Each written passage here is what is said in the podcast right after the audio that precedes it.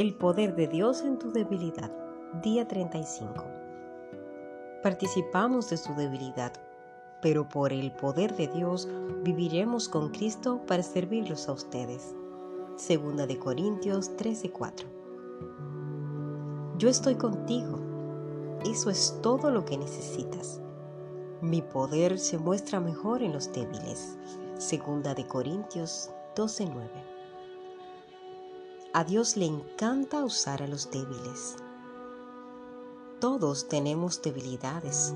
Es más, tú tienes un manojo de defectos e imperfecciones físicos, emocionales, intelectuales y espirituales. También tienes un sinfín de circunstancias incontrolables que te debilitan, como las limitaciones financieras o relacionales. Lo más importante es qué haces con ellas. Solemos negar nuestras debilidades, las defendemos, las excusamos, las ocultamos y las resentimos. Eso le impide a Dios usarlas de la manera que desea hacerlo. Dios tiene una perspectiva diferente de tus debilidades. Él dijo, mis pensamientos y mis caminos son más altos que los tuyos, de modo que a menudo actúa en maneras exactamente opuestas a lo que esperamos. Pensamos que Dios solo quiere usar nuestras fortalezas, pero también quiere usar nuestras debilidades para su gloria.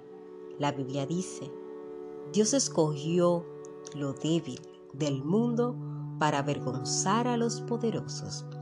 Tus debilidades no son un accidente, Dios deliberadamente las permitió en tu vida con el propósito de mostrar su poder a través de ti.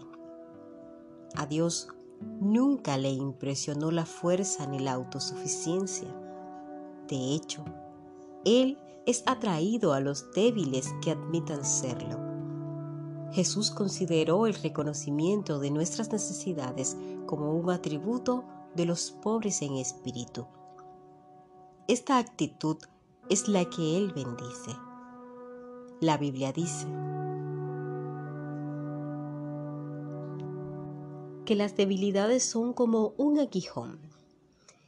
Y esta está llena de ejemplos de cómo Dios ama y usa a los imperfectos, a las personas ordinarias, para hacer cosas extraordinarias a pesar de sus debilidades. Si Dios usara solo personas perfectas, nada sería hecho, porque ninguno de nosotros es perfecto. Que Dios use a los imperfectos es muy alentador para todos nosotros. Una debilidad es como un aguijón, como Pablo lo llamó. No es un pecado ni vicio ni un defecto de carácter que puedas cambiar, como la gula o la impaciencia una debilidad es cualquier limitación que tengas o heredaste y no tienes poder para cambiarla. Puede ser una limitación física, como la minusvalía, una enfermedad crónica, poca energía o una incapacidad. Puede ser una limitación emocional, como un trauma, un recuerdo injurioso, una personalidad excéntrica o una disposición hereditaria o puede ser un talento o limitación intelectual.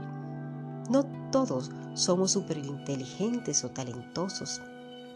Cuando piensas en las limitaciones de tu vida, puedes ser tentado o concluir, Dios nunca podría usarme. Pero recuerda, a Dios no lo detienen nuestras limitaciones. De hecho, Él disfruta poner su poder en envases comunes. La Biblia dice, pero tenemos este tesoro en vasijas de barro para que se vea qué tan sublime puede ser porque viene de Dios y no de nosotros.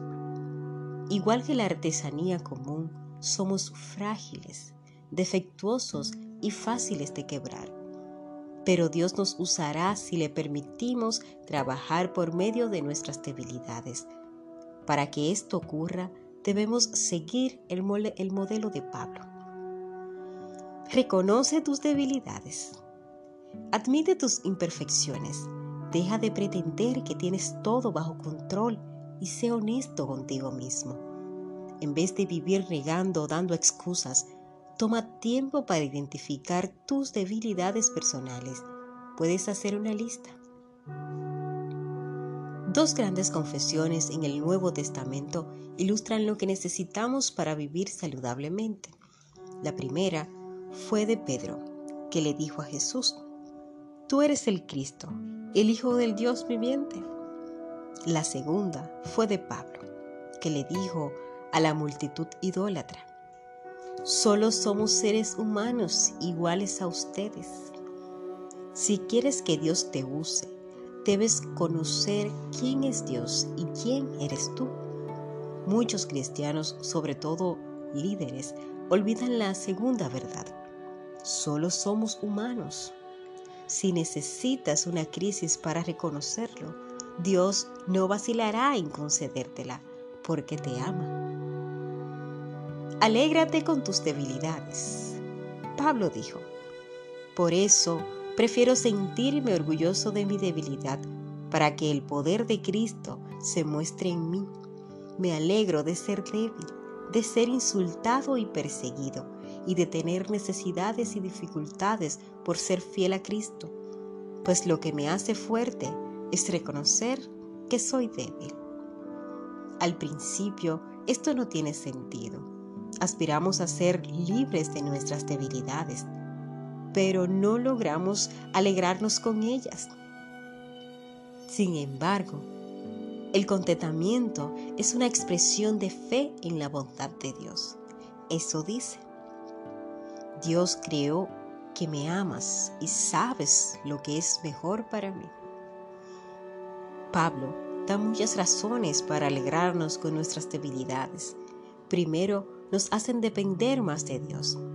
El apóstol, refiriéndose a su propia debilidad que Dios no quiso quitarle, dijo, Yo estoy feliz plenamente con mi aguijón, porque cuando soy débil, entonces soy fuerte. Cuando te sientas débil, Dios te estará recordando que dependes de Él. Nuestras debilidades también previenen la arrogancia.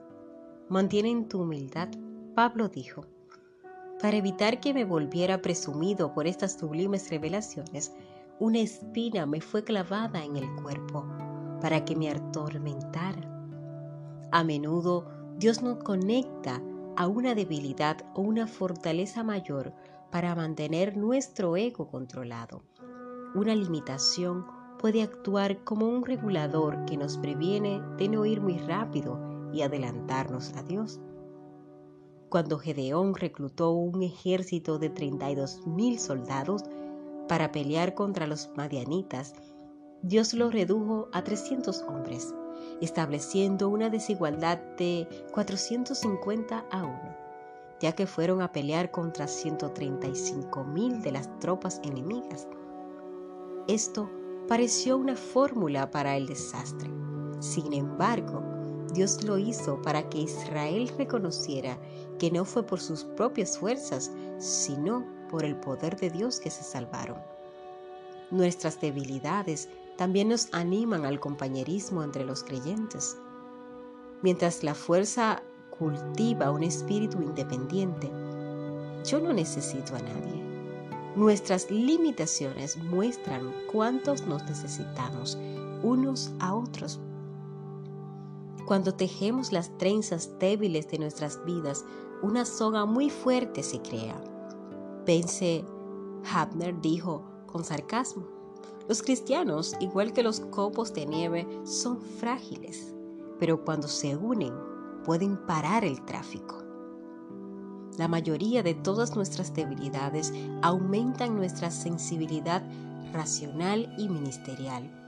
Estamos muy lejos de ser misericordiosos y considerados con las debilidades de otros. Dios quiere que tengas un ministerio parecido al de Cristo en la tierra.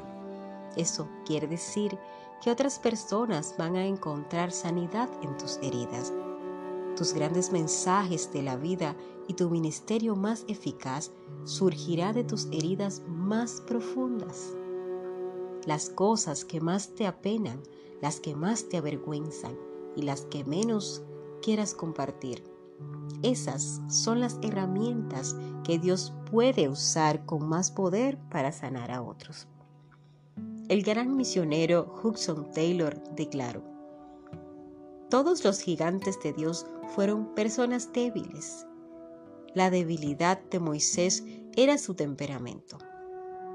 Le condujo a matar a un egipcio, golpear la roca cuando se suponía que debía hablarle y a romper las tablas de los diez mandamientos.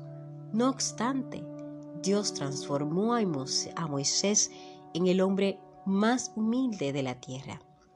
La debilidad de Gedeón era su baja autoestima y una inseguridad profunda. Sin embargo, Dios lo transformó en un hombre poderoso y de valor. La debilidad de Abraham era el temor. No una, sino dos veces, para protegerse, dijo que su esposa era su hermana. No obstante, Dios transformó a Abraham en el padre de todos los que creen. Impulsivo, de voluntad débil, pero se convirtió en una roca. David, el adúltero, se convirtió en un hombre conforme a mi corazón, dice Dios en su palabra. Y Juan, uno de los arrogantes, hijos del trueno, se convirtió en el apóstol del amor la lista puede seguir y seguir. Tomaría mucho tiempo recontar las historias de la fe de Barak, Sansón, Jefel, David, Samuel y todos los profetas. Sus debilidades se tornaron en fuerzas. Dios quiere tomar tu debilidad más grande y transformarla. Comparte sinceramente tus debilidades. Ministrar empieza con vulnerabilidad. Quítate la máscara y comparte todo lo que guardas, tus luchas, de manera que Dios pueda usarte y servir a otros. Pablo mostró su vulnerabilidad en todas sus cartas. Expresó con sinceridad sus fallas. Cuando quiero hacer lo bueno, no lo hago. Y cuando trato de no hacerlo, hago lo malo. Eso hago expresó también sus sentimientos. Yo te dije todos mis sentimientos. Expresó sus frustraciones. Fuimos realmente agobiados, abrumados y temimos que nunca podríamos volver a vivir a través de esto. Expresó también sus temores, diciendo, cuando yo vine a ti, estaba débil, temeroso y estremecido. Por supuesto, la vulnerabilidad es un riesgo, Puedes tener miedo a bajar tus defensas y abrir tu vida a otros. Cuando revelas tus fallas, tus sentimientos, tus frustraciones y tus temores te arriesgan a ser rechazado. Pero los beneficios valen la pena. La vulnerabilidad te ayuda a liberarte emocionalmente, alivia el estrés, desactiva tus temores y es el primer paso para la libertad. Sabemos que Dios da gracia al humilde, pero muchos malinterpretan esto. La humildad no es negar tus fuerzas o ponerte por debajo de otros, es ser honesto acerca de tus debilidades. Mientras más sincero seas, más recibirás la gracia de Dios. También recibirás la gracia de otros. La vulnerabilidad es una cualidad que apreciamos somos naturalmente atraídos hacia los humildes. Las pretensiones repelen, no obstante, la autenticidad atrae y la vulnerabilidad es el camino hacia la intimidad. Por eso es que Dios quiere usar tus debilidades, no solo tus fortalezas. Si todo lo que la gente ve son tus fortalezas, se desalientan y piensan, bien, Qué bueno por él o por ella, pero yo nunca podré hacerlo. Sin embargo, cuando ven a Dios usándote a pesar de tus debilidades, eso los consuela y piensan, puede ser que Dios me use.